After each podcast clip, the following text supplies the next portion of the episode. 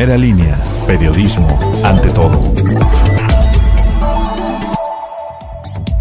¿Cómo está? Lunes 28 de diciembre le habla Hugo de la Cruz Sánchez. Bienvenidos al podcast informativo de Primera Línea. Con el nombre de Jorge Luis de 41 años de edad fue identificado el hombre que murió calcinado la madrugada del domingo en el interior de su domicilio ubicado en el fraccionamiento residencial San Lorenzo 2. Protección Civil y bomberos atendió el siniestro en la planta alta de un inmueble incendiado. Sin embargo, encontraron el cuerpo y algunas botellas de bebidas embriagantes en el lugar.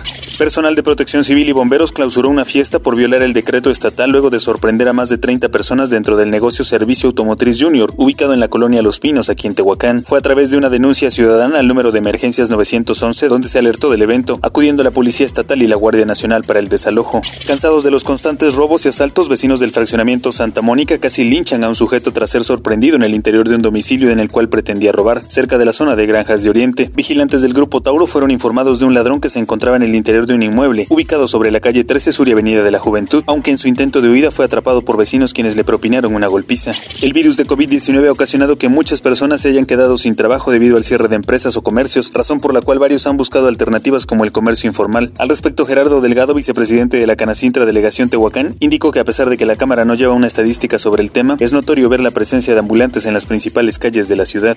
El coordinador de control sanitario, Raciel Rosas Romero, manifestó que durante este año se lograron recolectar 330 toneladas de cacharro durante los recorridos que efectuaron en las diferentes colonias y juntas auxiliares de la ciudad. Explicó que del total de estos desechos, por lo menos 32 toneladas fueron exclusivas de llantas recolectadas al mes de diciembre, después de que se intensificaron las acciones en las diferentes vulcanizadoras del municipio. El dólar se compra en 19.60 pesos y se vende en 21.13. La temperatura ambiente para este día es de 22 grados centígrados en la máxima y 8 en la mínima. Que tenga un excelente inicio de semana.